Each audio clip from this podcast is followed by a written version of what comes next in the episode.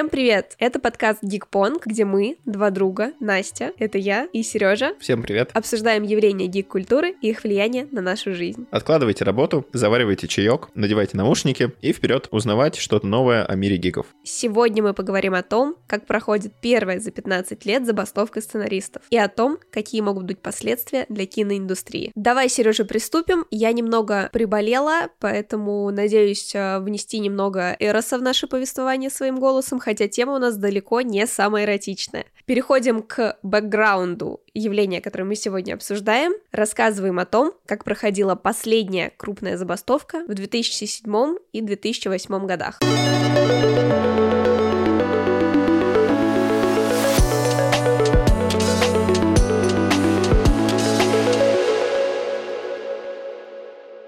Настя, что ты знала про забастовку сценаристов до подготовки к выпуску? Потому что событие было довольно масштабное для киноиндустрии. Слушай, я помню только какие-то остаточные эманации, которые в воздухе годами висели после этой забастовки, про шоу, которые отменились, про хорошие проекты, которые загнулись. Но мне на момент, когда сценаристы непосредственно бунтовали, было 8-9 годиков, поэтому, конечно, никаких подробностей я не помню. Помню только вот эти фотографии, где стоит гигантская толпа людей с плакатами, с всякими смешными высказываниями, но почему, что и зачем, конечно, до подготовки это были для меня загадки. Давай ты мне расскажешь, что на прошлой забастовке вообще произошло, что были за проблемы, почему все это случилось в прошлый раз. Я тогда читал, типа, у издательства Comics ID были журналы про Человека-паука, которые издавались по лицензии. Среди этих журналов был э, журнал «Зажигай», который был тоже на тематику Марвел, но он, очевидно, был, ну, под более, что ли, взрослую аудиторию, то есть это уже люди не просто, которым нужны там, условно, яркие картинки с их героями, а нужен какой-то контекст, интересные гаджеты, что происходит в мире культуры, подборка видеоигр, подборка кино на этой неделе, ну что-то такое. В этом месяце они раз в месяц выходили. И в том числе, по-моему, в одном из выпусков как раз там об этом писали. Ну, то есть какими-то простыми словами понятно, но это было тоже очень интересно, я сейчас просто почему-то вспомнил. А если возвращаться к забастовке 2007 года, то сценаристы начали ее 5 ноября. Как обычно, они выбрали какой-то точный час и точную минуту,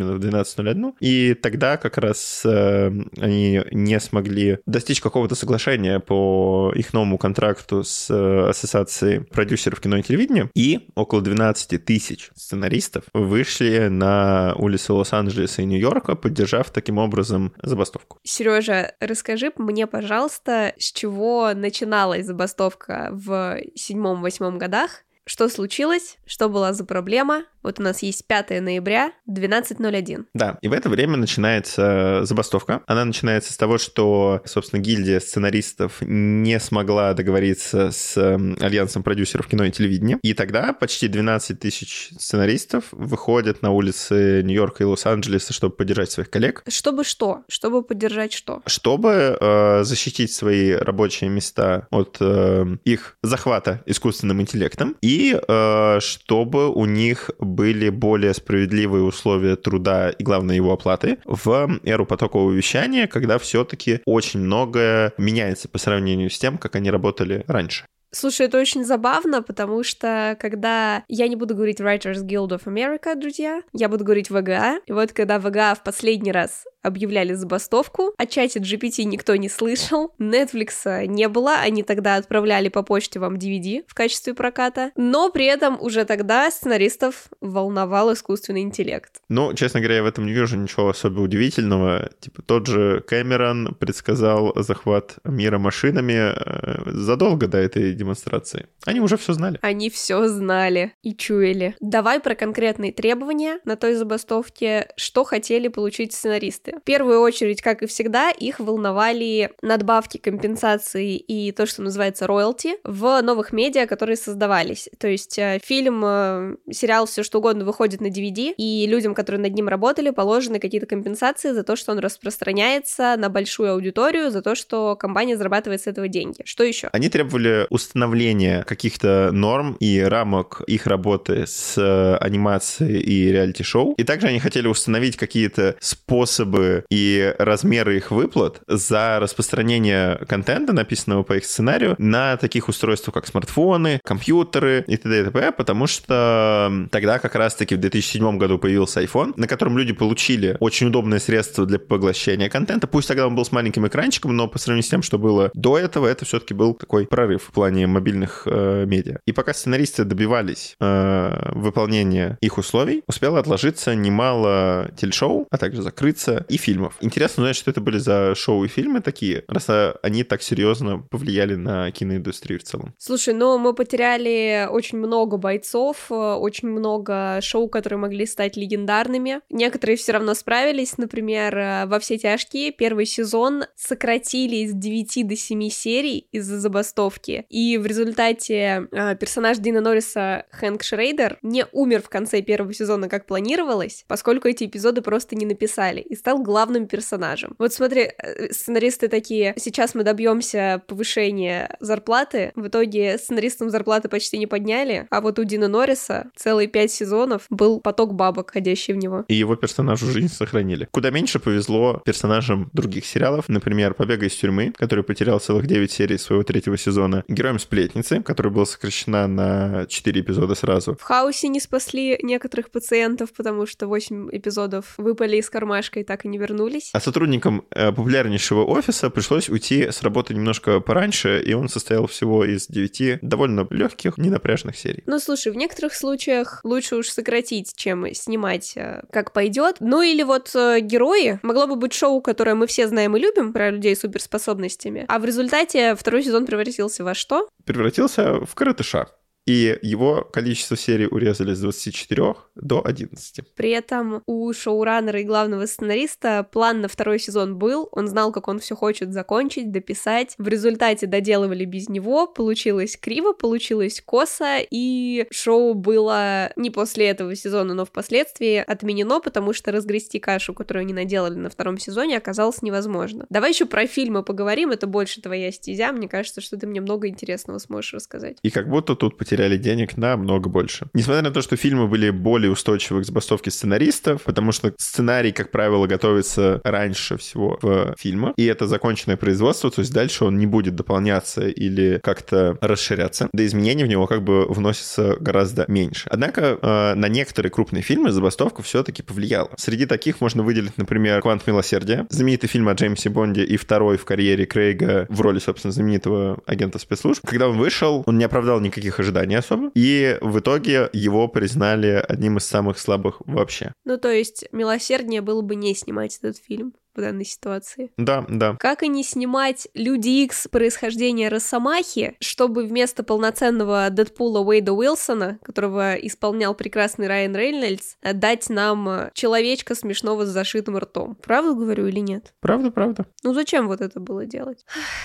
Сокращали расходы как могли. Страдали причем э, и фильмы, которым сценарий вообще особо не был нужен, например, «Трансформеры». Ну какой сценарий в «Трансформерах»? А вот смотри, что получилось. Ну, кажется, что «Месть падших», выйдя она в любой другой период времени и при любых других обстоятельствах, шедевром бы все равно не стало. Но с черновым вариантом сценария съемки все равно прошли хуже. Его сценарий не успели дописать до забастовки, и потому режиссер остался с черновым вариантом, поэтому Майкл Бэй сам сел писать сценарий, а как мы знаем, у Майкла Бэя гораздо лучше получается снимать взрывы, чем прописывать диалоги. Ну, написал в сценарий капслоком машины дерутся. Очень красиво, очень эротично. На заднем фоне взрыв. А критикам почему-то не понравилось. Да, будем честны, выйдем в любое другое время, критикам бы тоже не понравилось. Справедливо. В общем, критиков не радуют трансформеры, а нас радует что? Правильно, цифры. Давай про результаты, чего митингующие добились в 2008 году после трех месяцев забастовки. Добились они некоторого обрушения экономики Лос-Анджелеса. Для контента для интернета профсоюзный контракт теперь работал. Но были и минусы. Ущерб ущерб от их забастовки был оценен э, в сумму от 500 миллионов до двух с лишним миллиардов долларов. Солидно, солидно. 100 дней работы потеряли, а сколько денег потеряли большие студии?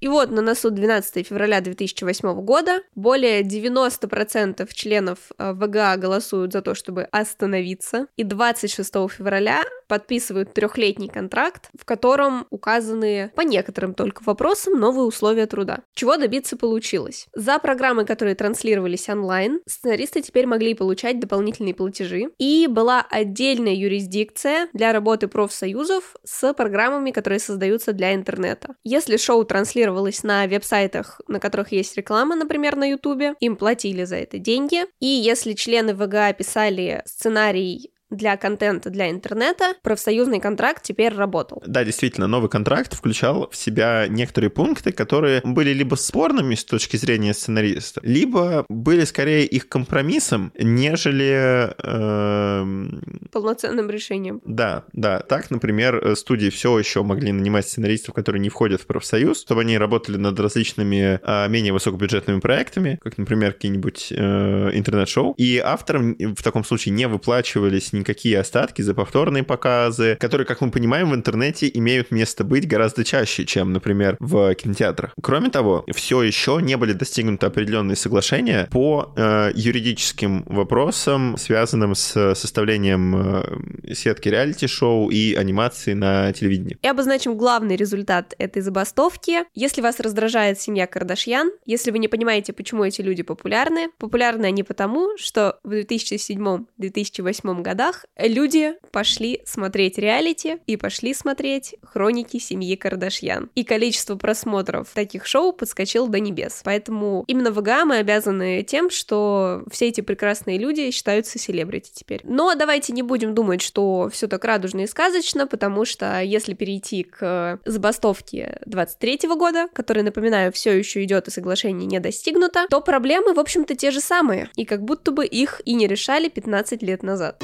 Thank you.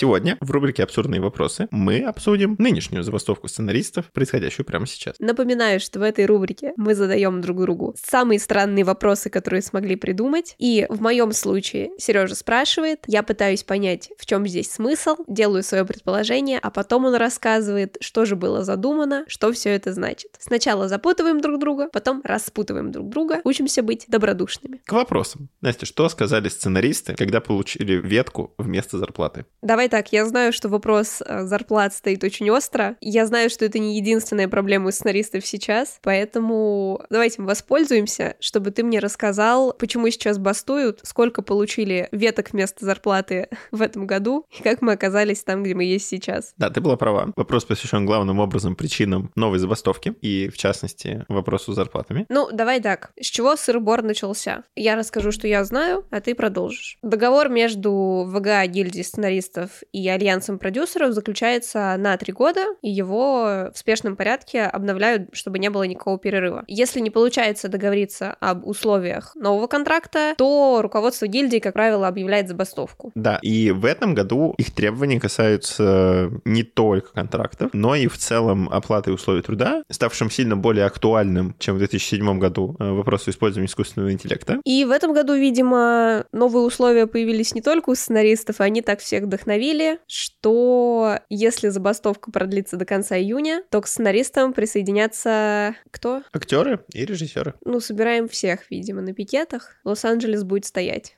Не только, кстати, Лос-Анджелес, потому что, по-моему, ассоциация актеров, она только американская, но и общемировая, то есть, скорее всего, они выйдут по всему миру. Ну и давай кратко раскидаем, почему бастуют, какие требования, потому что примерно это все связано между собой. Да, в первую очередь э, эти требования касаются денег, что вполне логично. Сейчас э, ситуация в индустрии складывается так, что большую часть доходов получают именно звезды, то есть это касается не только сценаристов, но и, э, например, тех же актеров, где есть условный э, Крис Пайн, есть условный Крис Хемсворт. Крис Пратт. А еще есть тысячи и тысячи таких Крисов-актеров, которые занимаются похожими вещами, но при этом они получают заметно меньше денег, чем э, вышеупомянутые Крисы. Ну а среди сценаристов у нас вообще ни Криса Пратта, ни Криса Хемсворта. Они, в отличие от режиссеров и актеров, в ранг рок-звезд вообще не возводятся. И, соответственно, раз рок-звезд нет, то и зарплат тоже нет. Или есть, подожди, я читала на эту тему, пыталась посмотреть, сколько они зарабатывают в год. Поняла, что зарплата это, в общем-то, на уровне среднего рабочего класса, но точных данных нет, потому что эту информацию нельзя разглашать. И там какая-то странная история с трудоустройством. Раньше, например, сценаристы могли получать деньги за проделываемую работу гораздо дольше. То есть, например, выходил условный, э, условное шоу на TBS, и все время, что длилось шоу, они получали определенные роялти, как э, владельцы авторских прав и причастные к контенту люди. Но это только если они состояли в синдикатах, а не в гильдии. В гильдии всегда были проблемы с этим, насколько я понимаю. Да, но тем не менее, как бы многие переходили, и плюс эта система выстраивалась довольно долго, и, наверное, это единственная такая система оплаты труда сотрудников киноиндустрии, которая, в общем-то, появилась за эти годы ее существования. А, но сейчас все сильно изменилось после прихода стриминговых сервисов. То есть э, теперь у причастных к тому или иному шоу людей, у них больше нет вот этой вот финансовой подушки, нет вот этих каких-то дополнительных денег, которые им постоянно падают, потому что стриминги платят фиксированно и единоразово. То есть они никак не привязаны к количеству просмотров, что, например, сильно важно для стриминговых сервисов, у которых миллионы пользователей. Это вообще очень э, странная история, потому что кажется, что сценаристы все это время пытаются поспеть за новыми каналами дистрибуции контента, то есть DVD э, появились, стриминги появились, в интернете что-то выкладывают, и каждый раз они пытаются сказать, ну, можно нам денег, пожалуйста, за то, что все это смотрят теперь миллионы, тысячи людей, там, не знаю, друзья попали на Netflix, можно, пожалуйста, денег? Вы же на этом заработали дофига. Им каждый раз говорят, вот ветка, отдай подушку, иди гуляй. Вопрос, что там с деньгами, не задавай мне больше, не звони сюда. Да, интересно, что как бы контент, получается, отправляется в свободное плавание от своей команды и ее капитанов, и получается, что ни режиссеры, ни сценаристы, они не могут управлять вот этим процессом, когда э, какое-то шоу выходит на других сервисах или в, в любом другом виде дистрибутируется, и не могут за это получать, собственно, деньги. Ну и деньги-то эти, на самом деле, в любом случае не очень большие. Ты мне вчера, когда мы на покер собирались, рассказывал интересную историю про один из моих любимых сериалов, «Девственница» он называется. Можешь повторить, пожалуйста, что там было? Да, это один из самых популярных э, сериалов телеканала CV. CW, Сережа. Ты не разбираешься в этих ваших каналах. Короче, это был сериал, который добился большого успеха и у критиков, и у зрителей, и получил какие-то премии. Но при этом при всем оплаты за написание скриптов для него составляли сущие копейки, причем это действительно просто в переводе на американский доллар. Одна из сценаристок сериала, которая написала сразу две серии, она получила несколько центов за свою работу. Ну, и поэтому сценаристы очень хотят вернуться к модели оплаты, которая использовалась, когда у нас было классическое телевидение, и когда все время, пока твой контент смотрят, ты за это что-то получаешь. Эту забастовку в медиа часто называют забастовка Netflix. Можно чуть-чуть э, разобраться еще почему. Что поменялось конкретно, когда появился Netflix? Ну, Netflix здесь скорее как пример одного из самых больших э, сервисов, но действительно среди стримингов начали появляться такие формы работы, как комната сценаристов, то есть... Э... Ну, такая э, чучулан, есть чулан, из него выселили Гарри Поттера только что, и туда заселили кого? Сценаристов, которые э, в довольно небольшом э, составе пишут э, какие-то небольшие части сезонов, либо просто сезоны. В общем, не весь сериал они прописывают, и по факту их э, это наемный труд, за который платят не так много денег. Не так много, и они еще ужимают их в рабочий день очень плотно, чтобы ты не несколько дней подряд по чуть-чуть поработал, а очень плотно свое отписал и пошел домой пить чай. То есть студии стриминга делают все все для того, чтобы создавать больше контента и тратить на него меньше денег. Ну и комнатка — это, как мы помним по философскому камню, это такое маленькое помещение, откуда ты никуда вырасти, выйти не можешь. Ты в ней сидишь, ждешь, пока тебя заберут в Хогвартс, но Хогвартс пока не наступает. Ну и, конечно, это влияет на качество работы, потому что сценаристы не заканчивают свои истории полностью и не учатся. И в, в целом даже не знают, как эта история закончится. То есть они прописывают какой-то прям совсем определенный эпизод, а что там будет дальше, насколько он он будет в итоге встроен в общую канву, им даже неизвестно. Неизвестно потому, что их часто не пускают на съемочную площадку посмотреть, как это выглядит, как это будет работать и какие диалоги будут хорошо звучать, например, в реальной жизни. И это еще одна причина, по которой началась забастовка сценаристов. Студии, опять же, пытаются уменьшить затраты, и поэтому они просто не пускают их э, на съемочную площадку. Причем недавно выяснилось, что э, Альянс продюсеров кино и телевидения решил сделать лотерею для сценаристов, э, по итогам которой которой они могли бы, чисто теоретически, если им повезет, попасть на съемку, внимание, своего же проекта, к которому они писали сценарий. Причем это не день работы, это просто такая привилегия посмотреть, что там получится в результате. Им за это не платят. Просто экскурсия по съемочной площадке. Ну, и мне кажется, что это такой плювок в лицо в некотором смысле, потому что бывают ситуации, когда вот у тебя есть сценарий, вы его начали экранизовать, и на съемках, например, выяснилось, что что-то не звучит, что нету инвентаря нужного для съемок, вы что-то поменяли, и нужно сейчас прямо на месте переделать сценарий. А людей, которые этим занимаются, нет. Или лотерею выиграл не тот человек, он вообще эту часть не писал. Да как будто некоторые студии, они э, уже довольно открыто э, выражают свое отношение к сценаристам. Тут же вспоминается цитата недавняя представителей Amazon, э, которые сказали, что в следующем сезоне «Колец власти» они смогут управиться без сценаристов. Ну, они там сказали, что у нас что-то написано, а что не написано, у нас вообще нет проблемы, что сценаристов нет. В общем, получается, что сценаристы — это такие буквально маленькие люди, возвращаемся к российской литературе, к понятной нам проблеме, к которым отношение как к, ну, как к уборщице. И то уборщицу на съемки пускают. То есть она как бы есть, она свою работу делает, но относиться к этому как к, к созданию контента не обязательно. Это просто какой-то побочный труд. И, и это очень грустно. Ну и давай подытожим. Мы с тобой пытались найти, говорили ли главы известных студий или продюсеры про то, что они планируют использовать нейросети. Ничего не нашли. Но сценаристы, как мы знаем, с 2007 года уже боятся и трясутся за свои работы. Ну, почему? Пока что нейросети применяются в кино только для анализа и планирования э, различных бюджетов. То есть они вычисляют, какое кино может больше зайти, какое меньше, какое соберет больше денег, какое меньше денег. Но действительно для написания сценариев их пока что используют только различные группы людей, которые производят, например, бесконечные стримы на Твиче. А, но в кино пока что вроде как это не планируется использовать, либо об этом, как обычно, никто не рассказал, пока не получил каких-то впечатляющих результатов.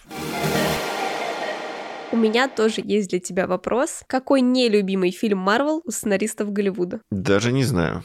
Могу предположить, что, наверное, это какие-нибудь фильмы, над которыми им, очевидно, приходится гораздо дольше работать. Нет, фигня. Мне кажется, учитывая то, что они э, борются за часы работы, их самый нелюбимый фильм — это «Стражи Галактики», потому что там есть хотя бы один персонаж, которому ничего не надо прописывать вообще, это Грут. Ему достаточно прописать э, «Я есть Грут» э, и добавить добавить э, в конце. Не спойлери. Хорошо. В общем, да, это Стражи Галактики, на мой взгляд. Ты вообще ударил не близко к дому. Почему я английские фразы постоянно говорю? Hit close to home. Ладно. Ты не попал, Сережа. Нелюбимый фильм Марвел у сценаристов Голливуда — это «Война бесконечности». Потому что «Война бесконечности» — это их жизнь. Я хотел э, предложить «Войну бесконечности», но вообще не с той аргументацией. А вот мог бы, мог бы попасть. Почему «Война бесконечности»? Хороший повод обсудить, обсудить, как сейчас проходит забастовка и как сценаристы пробафались за 15 лет, которые они на нее не выходили, какие они приемы изучили, какие команды сколотили и как они будут бороться с вот этим вот Таносом в лице больших студий, который хочет половину из них уволить. Кстати, забастовки в Голливуде часто используются, в том числе маленькими студиями, потому что это хороший повод уволить работников, которые вам не нравятся. Итак, смотри, ситуация такая. Раньше у сценаристов была цель просто коллективно выйти, показать показать им, что они единый фронт, стихийно собраться в нужных местах с вот этими вот баннерами, сказать, нам все это не нравится, и ждать, что получится. Но сейчас они договариваются между собой, когда, на какие пикеты, активно используют Твиттер, чтобы привлекать общественность, подтягивать на пикеты. У них есть целая система кооперации и новые партизанские тактики. Они сами их так называют. Видимо, 15 лет они э, бунтовали, только бунтовали в маленьких кабинетах, прописывая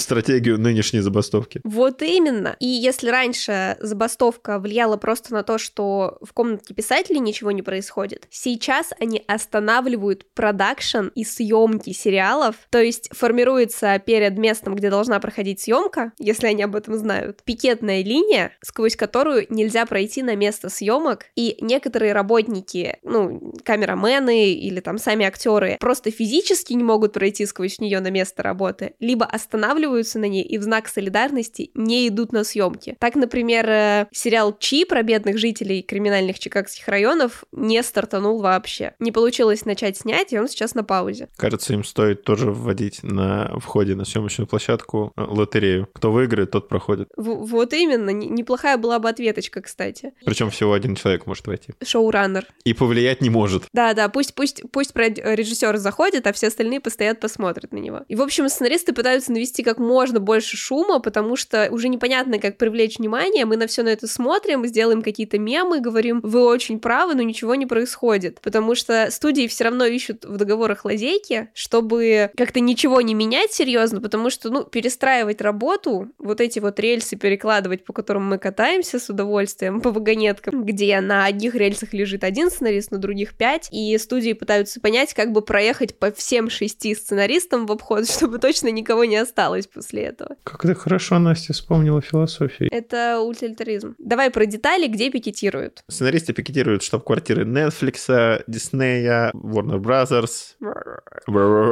Минутка Мурлоков. Причем вместе с тем они еще и приходят на различные мероприятия на рекламодателей. Почему вообще это важно? Казалось бы, ну какое-то местечковое мероприятие, где сидят рекламодатели, сидят представители студии, рассказывают, что будет в следующем телесезоне. Как на это влияют пикеты? Ну, на этих мероприятиях утверждают рекламу на следующий телесезон. И, собственно, для глав студий их присутствие на подобных ивентах, оно опасно тем, что они могут привести к срыву рекламных контрактов, либо к их заморозке, приостановлению и так далее. А договариваться надо уже сейчас, потому что потом уже рекламы не будет у нас в перерывах или будет какая-то низкобюджетная реклама, что не очень хорошо. Хорошо, определились, рекламы не будет и еще не будет некоторых шоу, они либо отложатся, либо могут вообще отмениться. Сорви голова на съемки никто попасть не смог, должны были стартовать в прошлом месяце. Разделение от Apple TV не стартануло. Некоторые работники просто отказались заходить на место работы. Что еще? Я сейчас посмотрел, э, что отложилось еще из-за забастовок. И, честно говоря, очень сильно удивился. Э, например, братья Дафферы отложили производство последнего сезона «Очень странных дел». Шестой сезон «Кобры Кай» тоже не пишется. «Межевого рыцаря» Джорджа Мартина, судя по всему, тоже не будет, по крайней мере, в обозримом будущем, потому что он не будет его писать во время забастовки. И еще переехала э, дата релиза рассказа «Служанки». Вообще очень интересно смотреть комментарии Джорджа Мартина, потому что сначала он говорит «Я с вами, я в 88-м ходил, сейчас, правда, не пойду, уже не могу». Кстати, «Дом дракона» мы продолжаем снимать, все написано, все хорошо, мы справляемся. Нам не, тут, тут уже не надо. Кстати, межевой рыцарь не выйдет, потому что я очень вас поддерживаю. Кстати, Дом дракона все равно выходит, человек не может определиться до конца, мне кажется. Возможно, он просто не может уже повлиять на процесс именно Дома дракона, производства. При этом какие-то свои проекты, где он заявлен именно как главный сценарист, он как бы в них приостановил работу. Давай кратко повторим. Чего хотят сценаристы? Стандарты компенсаций, надбавки за популярность шоу, увеличение физического размера комнаты писателей и увеличение сроков работы над проектами. То есть зарплатная плата должна быть стабильная, чтобы они понимали, когда они получат, сколько они получат, и что они не на два дня забежали пописать проектик. Первые результаты этих забастовок мы получили уже сейчас. А, уже стало известно о том, что альянс а, продюсеров кино и телевидения, представляющий различные крупные сети, предложили щедрое увеличение компенсации и royalty payments, а, то есть это надбавки за популярность шоу. Однако какого-то соглашения по размеру штата и по сроку, собственно, найма сценаристов они пока что не изменили. Я не знаю, можем ли мы говорить про то, что результаты есть, потому что большие студии упорно отмалчиваются, отказываются давать комментарии. Происходит такая игра в молчанку. Кто первый моргнет, тот проиграл. Сценаристы бастуют, студии молчат. Вот этот альянс, который затесался между ними, пытается сообщить, что мы что-то уже сделали. Но по факту соглашений никаких достигнуто не было. Но мы уже видим традиционные последствия забастовки, потому что ABC крутит по телевидению старые шоу свои, крутит реалити. Hulu вместо хорошей скриптовой промоутинговой рекламы получает Кардашьянов, которые что-то там рекламируют. Некоторые каналы ушли в спорт и реалити. Постоянно вся сетка у них теперь заполнена а что в теннисе, а что в футболе, а что в американском футболе. Ну и Сидап. Мой любимый. Да, забрал реалити-шоу, от которого HBO отказалась в свое время. Оно называется F-Boy Island. И делает к нему спин -офф. И мы переходим к Блицу, а, к вопросу, подготовленным нам заранее, который никто из нас ни разу не видел. Давай, открываем. Раз, два, три. Погнали. Вопрос номер один для тебя. Что бы ты выбрал? Права сценаристов или получить продолжение The Last of Us вовремя? Права сценаристов, потому что тогда после продолжения The Last of Us что-то выйдет. Справедливо. Настя, вопрос для тебя. Хороший сценарий или хороший актер, играющий главного героя? Ну, если это Матс Микельсон, то Матс Микельсон. В других случаях все таки хотелось бы сценарий хороший. Давай, дополировываем. Сережа, в чем сила хорошего сценария? Вопрос не для Блица ни разу. Ну давай, с верхней полочки в голове, что вскакивает сразу?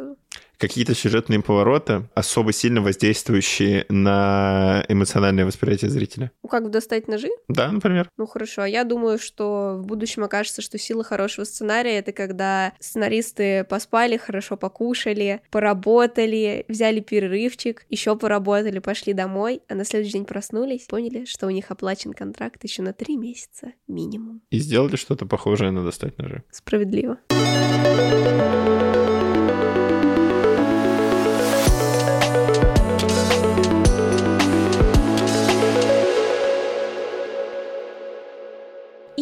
давай плавно перейдем к нашей любимой рубрике к микросрачу. Тут все очень просто. Срач он, потому что мы будем неистово спорить на какую-то выбранную тему, по которой мы не можем согласиться. И микро, потому что... Потому что на отстаивание нашей позиции нам дается только 4 раунда. Первый длится минуту, а дальше время уменьшается на 10 секунд в каждом раунде. То есть в последнем у нас будет всего 30 секунд, чтобы завершить нашу аргументацию и победить соперника. За временем следит Гик Мячик. Этот звук вы услышите, когда наше время закончится, и ход должен перейти к другому ведущему. Давай огласим тему сегодняшнего микросрача. Кто испортил Ривердейл? Сценаристы или продюсеры? Сегодня попытаемся понять, реально ли все проблемы Голливуда со сценаристами связаны с э, продюсерскими компаниями, или все-таки иногда проблемы находятся внутри сообщества самих сценаристов, и кто-то где-то косячит. Погнали. Начинай, Настя. Три, два, один. Хорошо, давай кратко попробуем познакомиться с Ривердейлом. Я тебе сейчас дам уникальную цитату. Контекст в том, что главный герой находится в тюрьме для подростков, где они занимаются подпольным боксом. Персонаж номер один. Если бы мы не были здесь, мы были бы в старшей школе, присоединялись бы к разным клубам, проходили бы раз- в различные спортивные команды. Персонаж номер два. Нет, не я. Я вылетел в четвертом классе, чтобы продавать наркотики, чтобы поддержать мою бабулю. Персонаж номер один. Это же значит, что ты не познал всех триумфов и поражений, эпических взлетов и падений футбола в старшей школе. Если кому-то сейчас показалось, что это не самый нормальный диалог, я могу только согласиться. Мне кажется, что в какой-то момент э, сценаристы Ривердейла выбрали не делать свою работу хорошо и просто вставлять эпических цитат по любому поводу. И мне кажется, что это проблема... Стоп. Давай, три, два, один. Ну, вообще, мне кажется, что Ривердейл — это пример как раз-таки а, того, когда сценаристы максимально, наоборот, хорошо работают над адаптацией оригинального произведения, потому что комиксы про Арчи, они же такие есть. У них нет какой-то особо сильной задумки э, именно в плане диалогов. Это просто комиксы про подростков, которые экранизируются максимально близко к тексту, и поэтому сценаристы работают именно над адаптацией, как бы она глупо не звучала. Ведь именно это и делает Ривердейл, Ривердейлом похожим на тот, который был описан в первоисточнике. Для примера, например, можно взять абсолютно невероятную для индустрии сериалов серию, например, «Загробную жизнь Арчи». В Ривердейле происходит зомби-апокалипсис. Это же дичь. Но эта дичь была в первоисточнике. Хорошо, у тебя осталось еще пять секунд, но я вижу, что ты закончил. Мне есть что ответить. У меня 50 секунд. И они начинаются через три, две, одну. Хорошо, смотри, Ривердейл — это экранизация комиксов про подростков. Как тогда происходят такие небольшие неприятные ситуации, когда сценарист Роберто Агуэро Секаса постоянно этих подростков сексуализирует и прописывает в скрипте конкретные сцены, где школьники полуголые, где тема БДСМа, где тема обнаженки и не просто неловких э, первых контактов друг с другом, а весьма конкретных сцен, там, не знаю, где они переодеты в пожарников, в рабочих и так далее. Роберто начинал свою карьеру в 2003 году с того, что пытался поставить на сцене театра ЛГБТ-фанфик «Безумная фантазия Арчи», где главный герой комиксов имеет романтическую линию с известным американским убийцей. И он не закончил свою карьеру на этом, и теперь начальник комиксов по Арчи занимается тем, что постоянно сексуализирует подростков. А и это личный закончилось. Выбор автор. Хорошо. Я отказываюсь обсуждать культуру в целом, где все кого-то сексуализируют. Я ханжа, я дед. и ханжа. Сейчас же, наоборот, индустрия сходится к тому, что действительно нельзя никого сексуализировать. Нет, вообще нифига. Это, смысле это, нет? А это, на бу- это на бумаге, Сереж. Я смотрю кучу подростковых шоу, но типа, это на бумаге или в большом-большом авторском кино? Во всех остальных фильмах у тебя будет 16-летняя Меган Фокс голая на первых трансформерах. Да ладно. Ей был, я не было 18, когда они начали, по-моему. Не, слушай, я тебе опять говорю, ты, ты сейчас сказала про 2003 год. Типа, если сравнить то, сколько свободы было у сценаристов и вообще всех в киноиндустрии, э, да и всех публичных личностей в целом в 2003 году, и то, сколько им можно сейчас, ну, сильно рамки сузились. Хорошо, я тебе дам козырь. В 2003 году э, приехали представители Арти Комикс на эту его постановку и сказали, мы закрываем, это нельзя. А как его вообще еще не отменили? Ну, потому что постановка не вышла. Ее закрыли, и во время премьеры приехали представители Арчи Комикс и сказали, Михалыч, ты чё? Сереж, давай, я засекаю 50, готов? Да. Твои 50 секунд начинаются через 3, 2, один. Ну смотри, к подобным постановкам этого сценариста допустили продюсеры, которые в целом знали о его наклонностях, скажем так. Поэтому как бы ему дали ту свободу, в которой он смог это развить. Все, поймал меня, ладно. И к тому же впоследствии он стал, собственно, в том числе сценаристом истории Ривердейла, только из-за продюсеров, которые в целом, как я уже говорил, знали о его в некоторых моментах непристойных наклонностях. Время. И твои 40 секунд начинаются через 3, 2, одну. Хорошо, одним э, Роберто Агуэро Сикасой, которого наняли, хорошо, которому дали свободу, дело не заканчивается. В третьем сезоне у шоу было 12 авторов. 12 человек не смогли придумать внятный сценарий, и это попахивает уже их проблемой. Опять же, третий сезон продолжается эксплуатация ЛГБТ и черных представителей каста только ради романтических и побочных линий. Они части основного каста, они основные персонажи, но при этом сценаристы пишут им странные побочные линии, странные романтические линии и никак их не развивают. Мне кажется, что... Кажется, что твое время закончилось. Черт! Ну, твоя очередь наступила умещаться в 40 секунд. Я их засекаю. У тебя 3, 2, Погнали. Все эти откровенно странные сюжетные линии, они все-таки идут от первоисточника. То есть, например, ты привела а, один пример, у меня есть пример с а, сюжетной линией полиции времени, где Джакхеду запрещают участвовать в конкурсе выпечки в его городе, потому что он случайно приготовил невкусный пирог. Чтобы это исправить, он отправляется в прошлое, ну, то есть создает машину времени, отправляется в прошлое, и в итоге все путает настолько, что соединяются две реальности, и его копия начинает телепортироваться в его реальность. Бред? Возможно. Но э, во вселенной Арчи Комикс такие сюжеты, они встречаются довольно часто. Еще встречаются конец времени. Грустная ситуация. Очень извиняюсь, будильник напоминает мне, что пора пить тарафлю. Это не продукт плейсмент, я могу так говорить? Ну ладно, тарафлю так тарафлю. И твои 30 секунд начинаются через 3, 2, одну. Хорошо. Э, комиксы очень веселые, очень странные, непоследовательные, но сценаристы, когда пишут э, сюжет для сериала, ведут себя так, как будто им очень невероятно весело, но очень серьезно относятся к своему шоу. Если ты делаешь этот непоследовательный хаос, ты должен относиться с абсолютной самоиронией к тому, что ты делаешь. Если ты этого не делаешь, то призрак незрелости самих авторов. И также, если бы они хорошо делали свою работу, рейтинги бы со второго сезона не падали, и уж точно сценаристы с официального твиттер-аккаунта не писали актеру, который критикует их постановку, что потому что все зрители хотели, чтобы ты вышел окно, выходи в окно, пожалуйста. Раунд. Твое время закончилось. Давай, Сереж, я уже очень хочу тарафлю. У тебя есть 30 секунд. 3, 2, 1. Ну смотри, продюсеры тоже как бы э, в отношении кино и сериалов не святые. Они, например, стремятся удешевить и ускорить производство различного контента, из-за чего они могут пропускать какие-то вещи, которые пишут сценаристы, еще что-то. В общем, не очень следят за качеством. Иногда они жертвуют хронометражом или просто банально количеством серий в сезоне, чтобы каким-то образом увеличить сериал и привлечь больше зрителей за меньшие деньги. Ну, хорошо. То есть ты мне хочешь сказать, что все эти проблемы возникают из-за того, что люди сверху ставят сценаристам плохие условия и не следят за ними. Да, отчасти. Уверен. Мне кажется, что действительно не в сценаристах проблема, а в тех условиях, в которые они работают, в тех рамках их оплаты. И иногда, в, в случае, например, с упомянутыми тобой сценаристом Ривердейла, в том числе в тех рамках, в которых иногда не ограничивают, где нужно было, а где не нужно было, их э, зажали по самой не балуйся. Хорошо, э, голосуем за то, чтобы за писателями следили, кормили их и давали иногда сходить проветрить голову.